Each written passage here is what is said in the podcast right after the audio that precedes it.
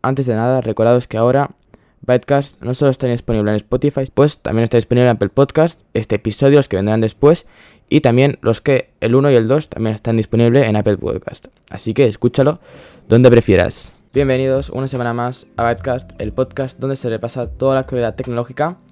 Y este es un episodio, como por decirlo así, especial, porque va a ir solo del Apple Event. Y os explico por qué. No es porque tengamos ninguna preferencia de Apple, es porque teníamos pensado decir más noticias pero es que hemos empezado a hablar del Apple Event y, y, se, ha, se, ha, empezado a alargar todo y el podcast era suficientemente largo, así que pues este podcast será solo dedicado a esto porque se ha alargado mucho. También estamos, como siempre, con Rubén. ¿Qué tal, Rubén? ¿Cómo estás? Bien, ¿y tú cómo estás hoy? Esta semana, mejor dicho. Esta semana, claro, esta, porque esta semana... semana... Tenemos, tenemos muchas cosas que se han acontecido. El, el, Apple Event y cositas. Novedades del Apple Event. A ver, el, nuevo, el nuevo iPhone sí. verde alpino. El verde, eh, el verde alpino en el 13 Pro y en el 13 normal es un, se llama verde. La gama Pro tendremos verde alpino y en la gama normal tendremos verde en general. Y los iPhone SE, pues mucho, no mucho que comentaros. A ver, Nuevo procesador, eh, 5G, el diseño de siempre. Sí. Eh, yo sinceramente, pueden ser el iPhone de entrada, que tenga la 15, que ahora tenga 5G, que todo lo que tú quieras, pero ese diseño de 4,7 pulgadas, eh, no. O sea, yo hubiera cogido primero el diseño del iPhone 8 Plus, el de creo que eran 5 y algo pulgadas, que es una pantalla más grande, que es lo que quiere la gente. Y, ahí sí, ese hubiera tenido sentido. Porque encima le han subido de precio como unos 30 pavos y es en plan. Por, ¿Y esos 30 pavos? Pero el iPhone SE iba orientado pues a la gente como. a la gente mayor. Que. o gente que está acostumbrada al iPhone clásico. Y llegó el 10 con gestos. Y, con el notch y dijo, no, no, no, no. O sea, quiere un iPhone pues como toda la vida, ¿no? Y va orientado, aunque lo usen más lo que digo. Va va orientado a la gente que no se ha acostumbrado o no quiere acostumbrarse a los gestos y al notch. Lo que haría sería sacar la gama alta, siempre si era así, y luego sacar el SE y uno, lo mismo que el SE, el hardware sería el mismo, solo que con notch y con gestos. Que sea como gama baja, pero aunque se fuese el mismo procesador y lo, y lo por dentro fuese lo sí. mismo que el, que el SE. Pero eso al fin no sé si lo veremos. Bueno, igual si lo vemos, porque en teoría Apple iba a eliminar la gama mini, según el iPhone 14. Tendríamos solo el 14, el Pro y el Max. Sí, sí, sí. Si eliminan la mini, lo tenían pensado. que la mini también es lo mismo, que la gente que se compra la mini era para, para ahorrar un poco, igual sacan una gama intermedia, ¿no? Por decirlo así. Yo, la gente que se compra un iPhone de el iPhone SE es una, o lo que has dicho tú de la gente mayor, o dos, cuando sacaron el iPhone SE no había salido el 12 mini, que es la primera aparición de un iPhone pequeño. Entonces, claro, era la gente que quería un, teléfono pequeño, porque yo personalmente hace dos años pensaba, cuando compré este iPhone SE, que yo quería un, un iPhone pequeño, o sea, un móvil pequeño, ¿vale? Pero, porque venía de un Mi Mix 2, un Xiaomi Mi Mix 2, que era como de 6 pulgadas tu pantalla y encima lo que me molestaba es que la cámara estaba abajo, entonces para todas las aplicaciones era complicado utilizar la cámara, ¿sabes? En plan, te, te, salía toda la papada.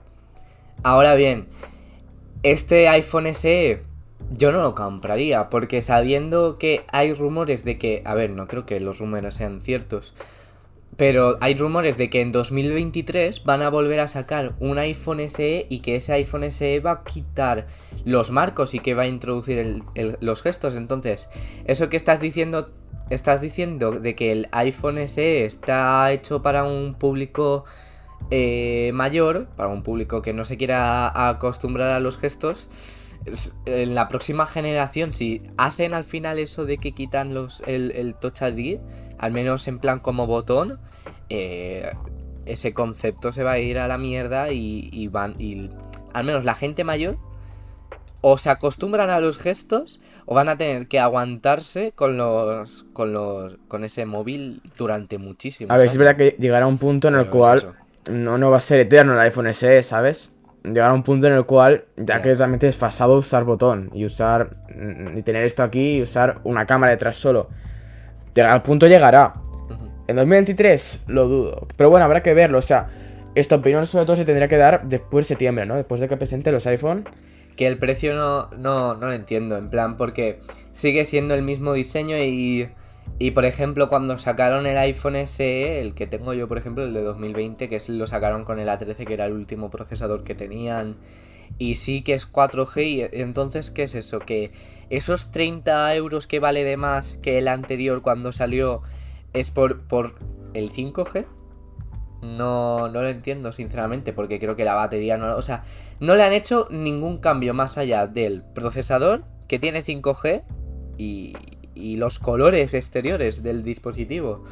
Eh, no veo yo en plan ese, esos 30 euros que vale de más de salida, no los entiendo. ¿Qué opinas? Sí, yo creo que es el 5G básicamente. ¿Y tanto vale el 5 O sea, si fuesen 100 euros te diría, no, pero 30 euros tampoco es algo que digas, es que ya no puedo comprármelo, ¿sabes? Y sinceramente, es que yo lo hubiera hecho porque eh, sí que, que quieren enfocarlo para gente que se lo compra ahora y lo tiene muchos años, pero es que tú piensas, yo mm, a lo mejor me compro este iPhone, mira, imagínate que me hubiera comprado este iPhone en vez del que tengo de 2020, me lo hubiera comprado este año, ¿vale? Yo en 2026, por ejemplo, si pasaran cuatro años de cuando me cambio de móvil, dudo mucho que en donde vivo en cuatro años, en cuatro años hayan normalizado el 5G. Más que yo tenga disponible una, una tarifa eh, contratada de, de, de datos en 5G. No, no sé, no... Yo en este móvil al menos no lo hubiera puesto. A lo mejor en el S4 me lo hubiera pensado, pero en este... Sí, que a lo mejor en Estados Unidos está muy normalizado, pero en este yo no lo hubiera puesto. Bueno, te cuento por qué, ¿eh? Y según vi yo, que me parece una, respuesta bastante buena, es que el iPhone SE es un iPhone con el que las operadoras hacen mucho juego.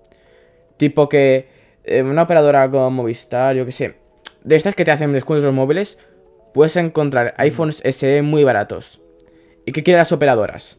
Las operadoras quieren que vendas el 5G.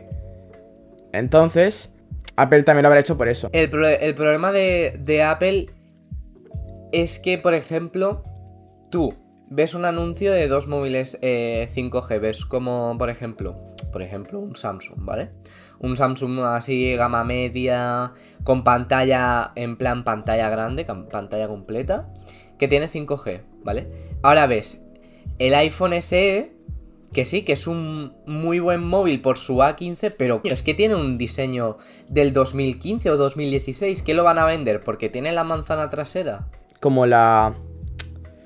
No sé cómo decirlo, como la... Eh, norma social tener un iPhone. No, que aquí en España existe poco, pero por ejemplo en Estados Unidos es, mucho más alta. Te tienes un iPhone, ¿sabes? Aunque es iPhone SE, pero ya es un iPhone. Ya no es un móvil, ya es un iPhone. Ya puedes decir que tienes un iPhone. Entonces, sí. claro, por ejemplo, en Estados Unidos, lo normal es tener un iPhone. El iPad Air. Es un buen dispositivo. No me lo eh. esperaba. Y además, en el iPad más fino. O sea, pongas un M1. Wow. Es que, claro, yo estoy pensando en un iPad. Lo que necesita mucha gente, ¿vale? Por ejemplo, han quitado el, el ProMotion, que sí puede para scrollear y en algunos juegos que está habilitado, pero en mirar vídeos y, a lo mejor si estás escribiendo texto o lo que hace la gente con lo que hace una, persona en un iPad, pues tampoco es que notes mucha diferencia.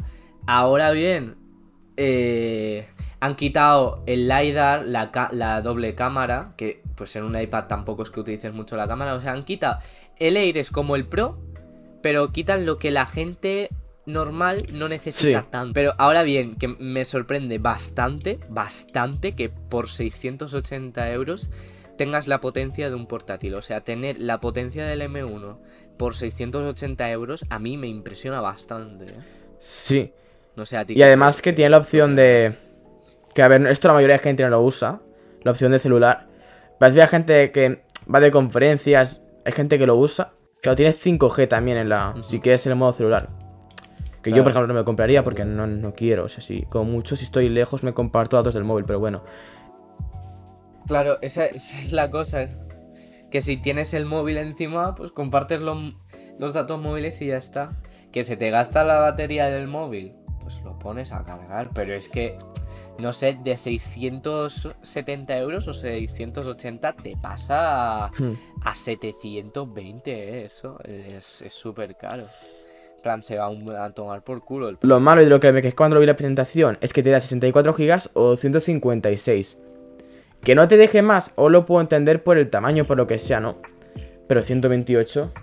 Yo en un iPad siempre he pensado que si por ejemplo lo vas a utilizar para tomar apuntes con el Apple Pencil o vas a tomar apuntes con Word o todo eso se guarda al final o en OneDrive o en la nube del servicio que estés usando.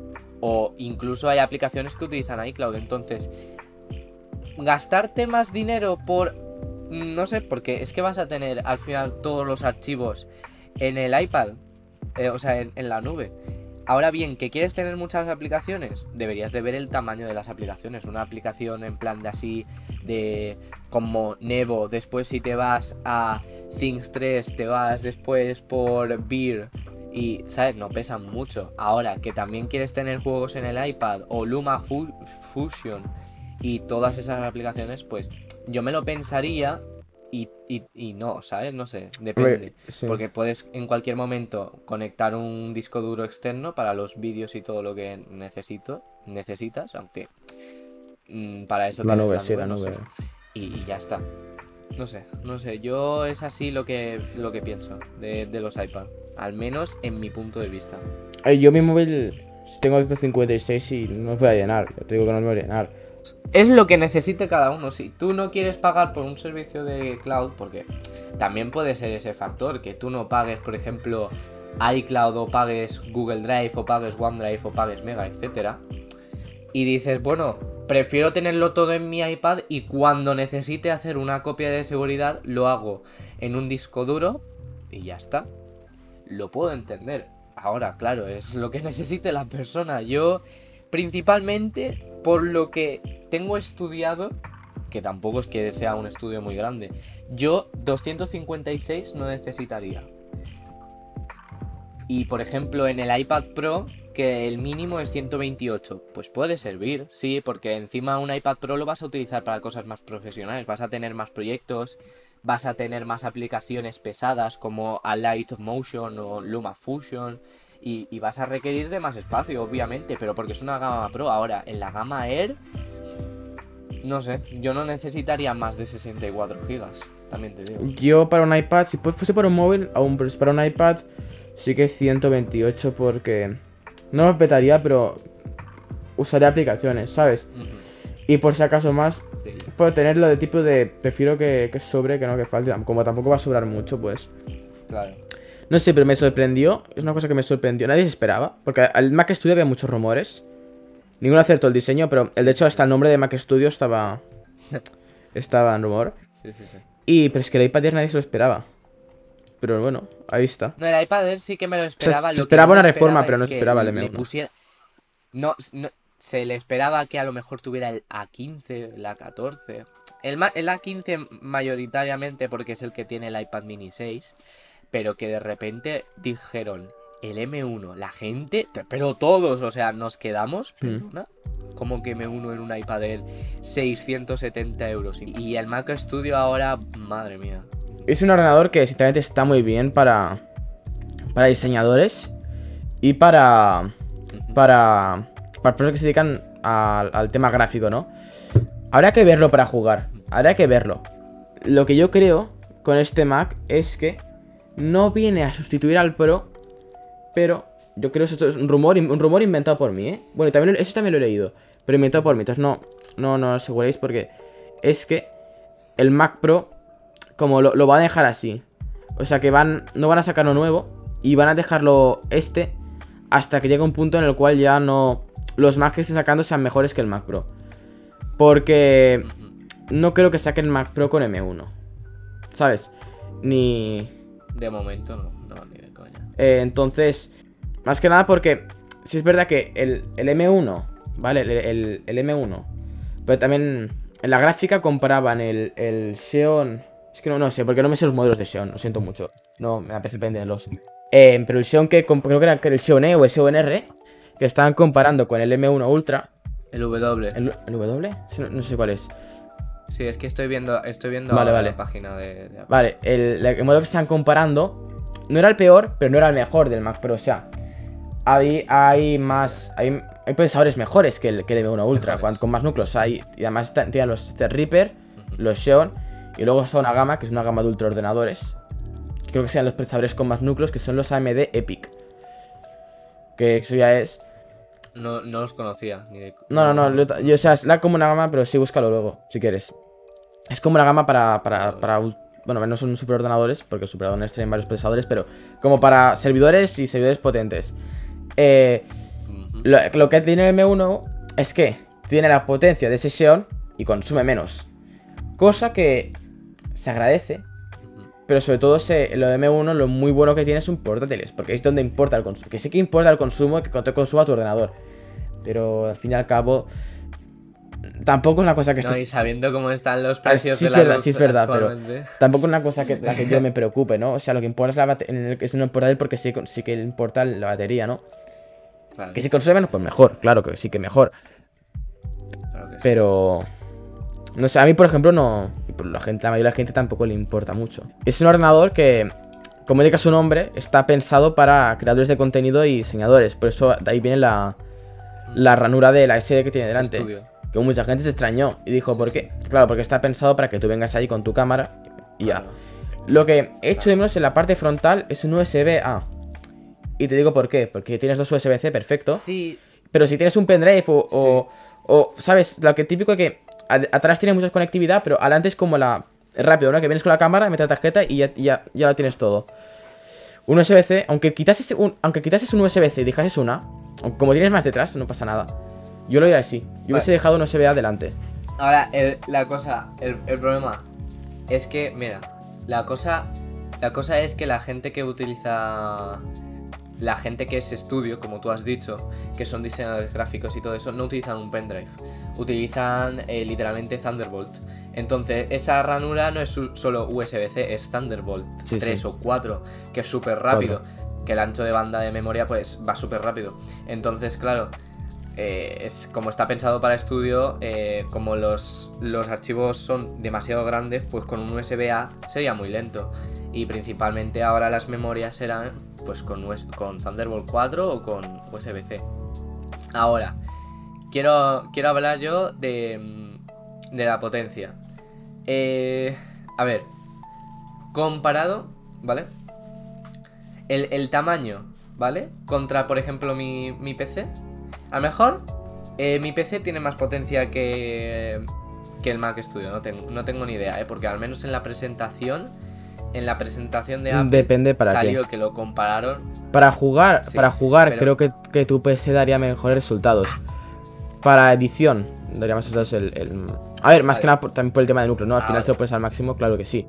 La cosa es que es- esto es que eh, al menos en el evento de Apple es lo que te dije, el M1 Ultra lo compararon con el i12, no, el i9 12900K y una 3090, vale.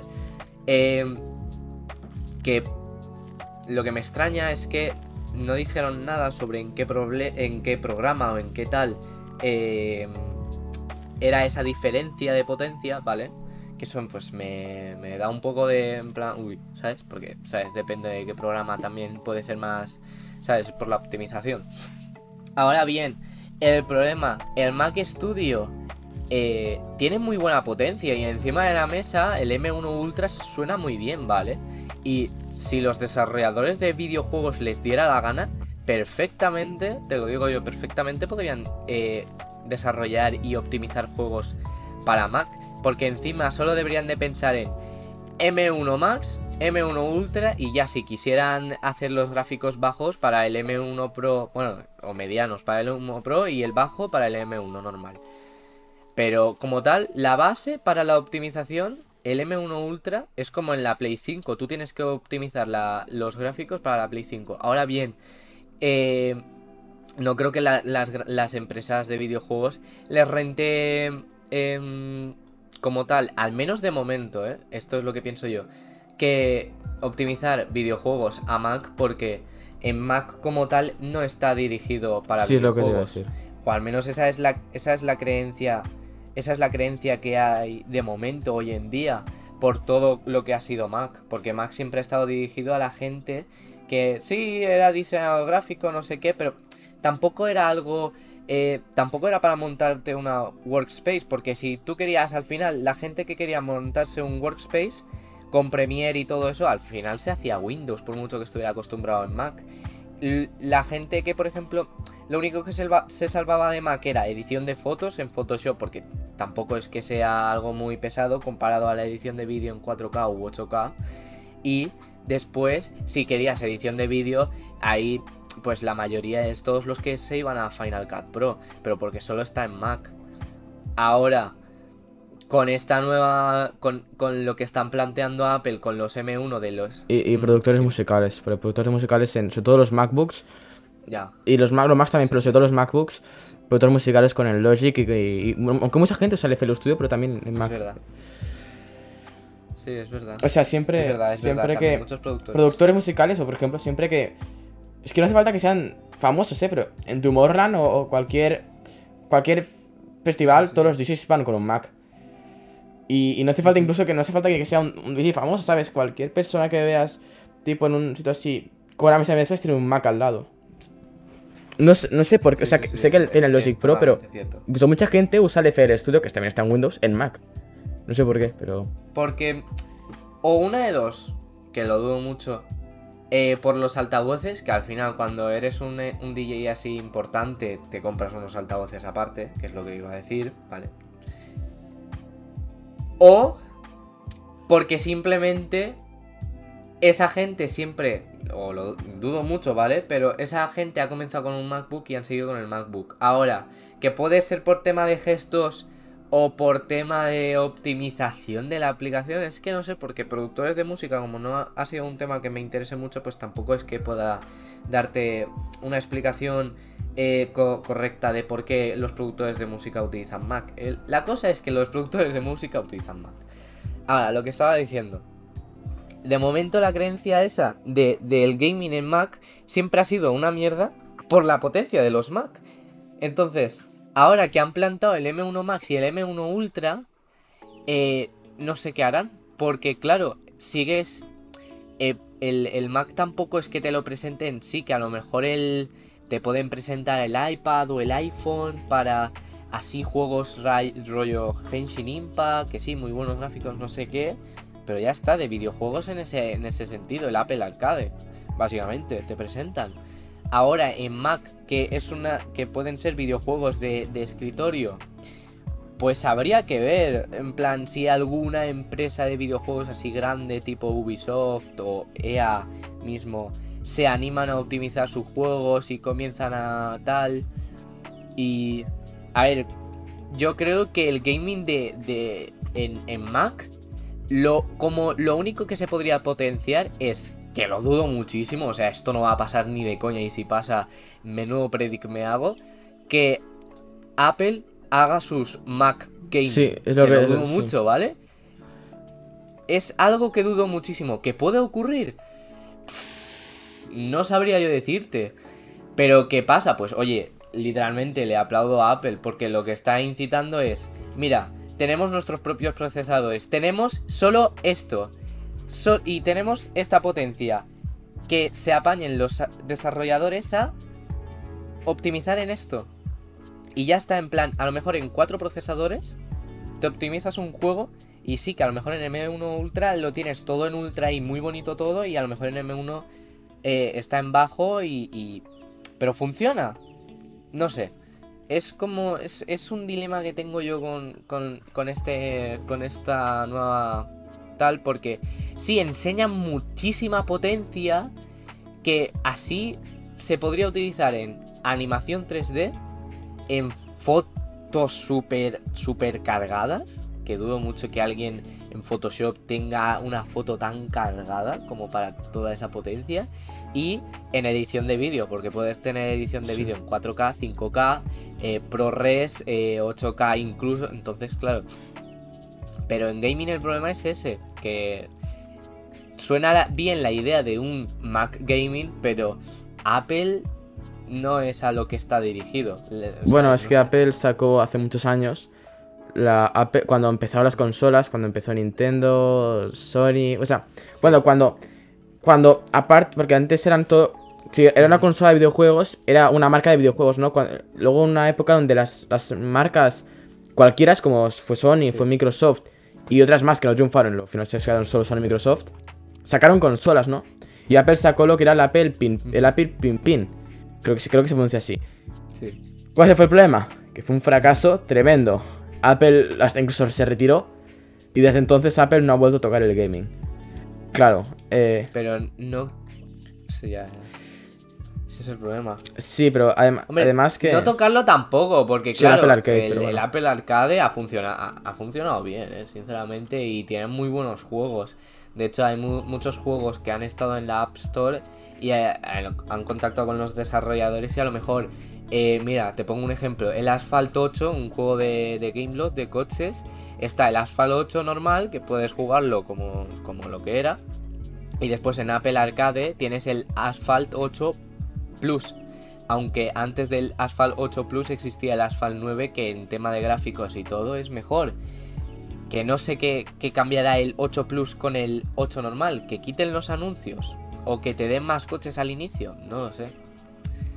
Es, es algo que no entiendo. Ahora, el Studio Display que, que presentaron junto al, al Mac Studio. Sí. mm, Espera, ahora, ahora hablaremos de eso, ahora hablaremos de eso, ¿eh? habla, habla tú, habla tú, habla tú, habla Sí, tú. sí. sí, sí, sí. Bueno, lo acabo, acabo con el con el Mac Studio, ¿no? Es que tendrías como, eh, pues así, tres versiones. Tres versiones. eh, o sea, dos versiones, pero con. Con. Porque esto lo que ha presentado Apple es como un Mac modular, que no es modular porque al final no lo puedes desmontar, pero modular significa que tienes, puedes conectarle tu pantalla, tu... No, y tendrías para escogerlo con el, con el M1 Max o el M1...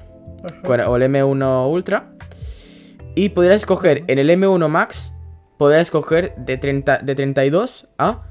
Te dice que hasta 128, pero no está disponible, así que por lo menos ahora de 32 o 64 gigas. Y el M1 Ultra, 64 GB o 128. Pues lo que digo, está, es, es, como el caso es un M1 Studios. O sea, hay un M1 Studio, un Mac Studio. Está orientado para, para estudio. Eh, es como. El Mac Mini está orientado más a. A un público más como el iMac, ¿no? Un público más. Business eh, o. o Obviamente lifestyle o, o, ofimática, incluso, ¿sabes? Y, el, y, esto, y esto estaba. Bueno, yo creo que a sustituir al iMac Pro. Yo creo que ha venido a sustituir al iMac Pro. Eh, Sí, es lo que han querido básicamente porque cuando han presentado el Mac Studio junto al Studio Display, mucha coincidencia, no sé. que es lo que. Y encima la gama, por ejemplo, la- los, el teclado y el trackpad y el ratón quitaron el gris espacial y nada más han presentado este, Sí, han este Mac Studio espacial. también en un... y- Claro, claro. Entonces, sí. mucha casualidad, ¿sabes? Y ahora tendremos aquí el, el Studio Display. Que no está mal. O sea, me parece una pantalla cara. Dentro de lo que cabe, ¿no? Cara para, por ejemplo, gaming, ¿no? Pero al final y al cabo no es cara. Porque si te vas Sí. em, a la gama ProArt de Asus. O a la gama. Sí, sí. al- o a la gama alta de Samsung. O a la gama alta de. ¿Sabes? En esa, en esa, en esa gama de, de dinero. No es cara. Pero el precio. El precio es eh, incluso superior, ¿eh? Porque me ha parecido ver pantallas de, de Asus en PC Componentes por 3.000 euros. Entonces estás hablando del doble.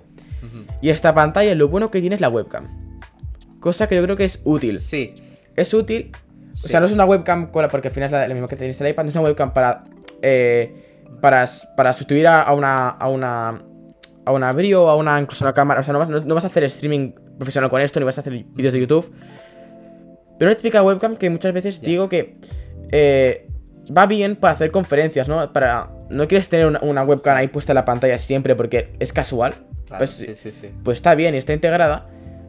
Y los altavoces, los altavoces sí que los encuentro un poco más inútiles, porque por mucho que se escuche muy bien, quien se compre esta, esta pantalla, el 90% del público de esta pantalla va a ser productor musical o editor de vídeo. Y de, este, de estas personas que, se- que sean así, el 99,9% se van a comprar unos, unos monitores de estudio, que son unos altavoces de estudio, porque aunque sean muy buenos, mm, la calidad no es la misma, básicamente por el, por el tamaño, ¿no?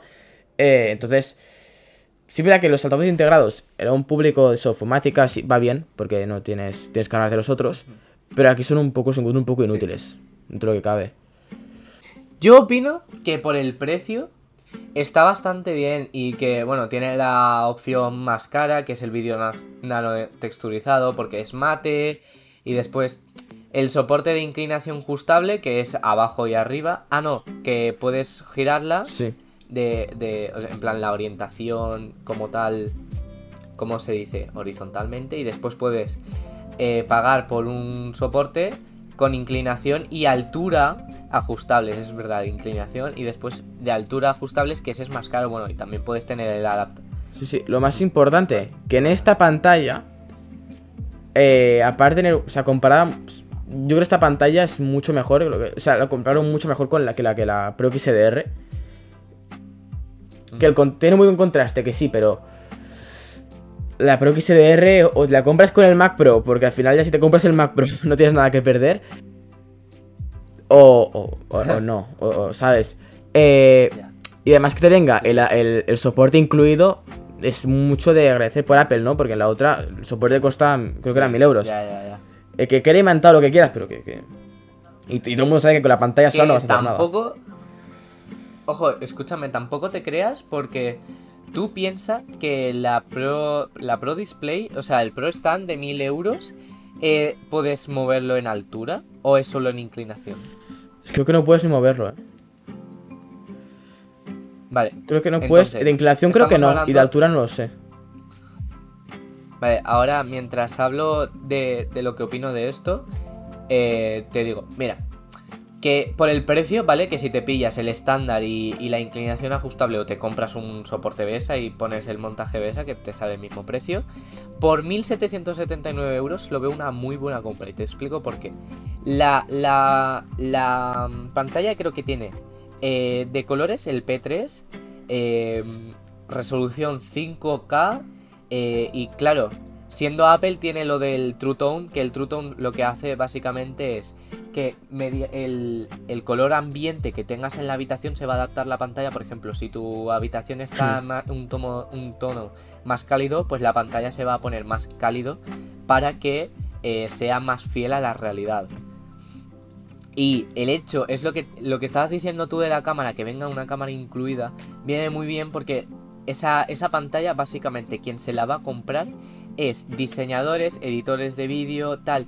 Entonces, claro, si eh, tiene que hacer una videollamada muy puntual porque el cliente se lo pide, pues la tiene integrada en la pantalla y no tiene que gastarse mucho más. Porque, ¿para qué quieres una pantalla tan profesional si a lo mejor al mes vas a hacer como mucho eh, una hora de, de videollamada, ¿sabes? Y los altavoces... Los altavoces lo veo más cuando estás en el momento ese de, me pongo música, no quiero los cascos, quito todo y, ya está. Y si no eres un productor de música, que eres un editor de vídeo. O, ¿sabes también para qué lo pienso? ¿Para qué? Para, por ejemplo, si tú tienes, puedes tener un, muy buenos cascos para escuchar todo exactamente como debería de ser.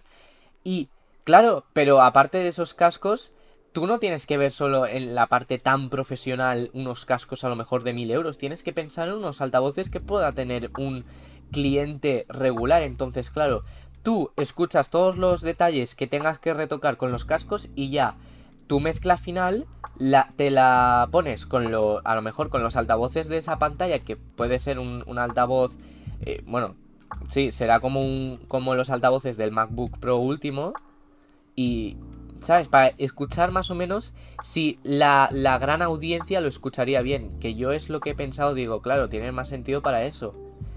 Y otra cosa, lo del A13, ¿no? Que no, sé, no, entiendo muy bien no entiendo muy bien la utilidad de, lo del A13, ¿no? Que tiene un procesador de móvil. El A13, el A13 es que básicamente, supongo que como...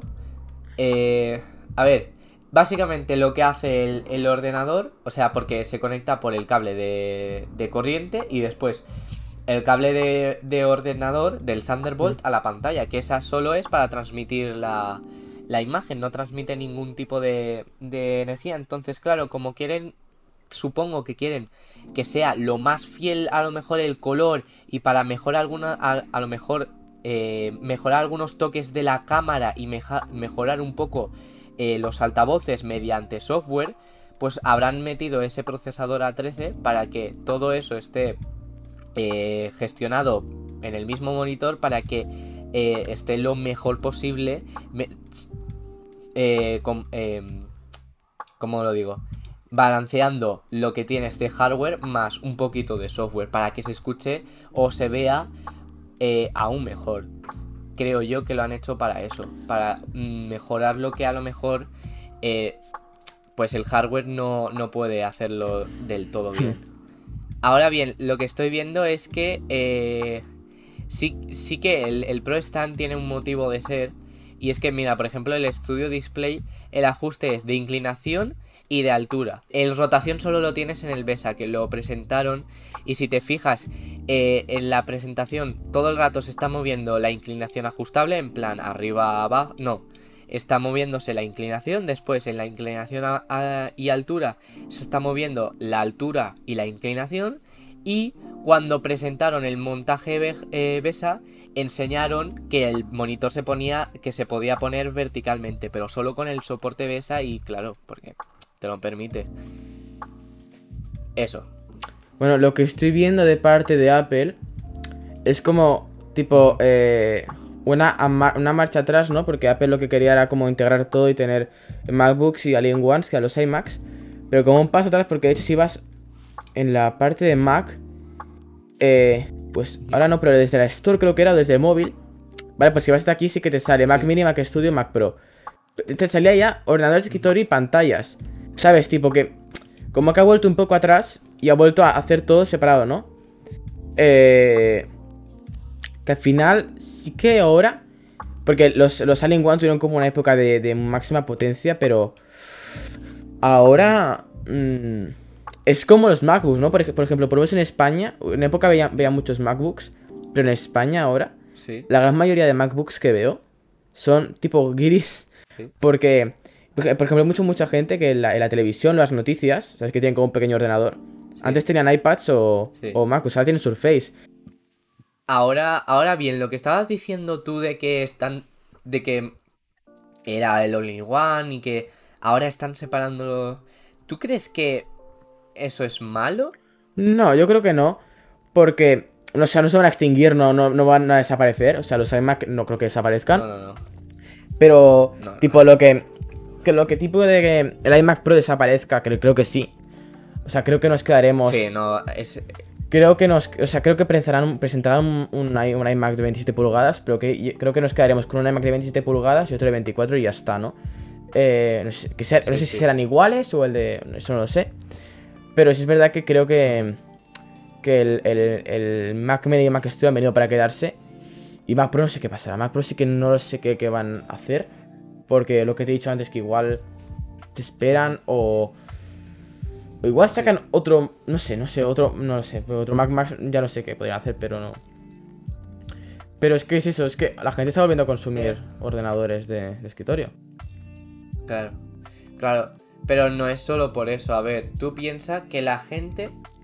La gente que, que, quiere algo muy básico, como por ejemplo el iMac o el MacBooker, eh, van a eso, a lo simple a lo que no tiene tanta potencia y lo que no requiere tanto sitio. Ahora bien, tú metías un iMac Pro y tenía un Xeon y tenía una Radeon que no daba la talla para tener esa etiqueta de iMac Pro, ¿sabes? Y que se calentaba mucho porque, claro, como querían es que no te, no te da espacio, no te da la idea del...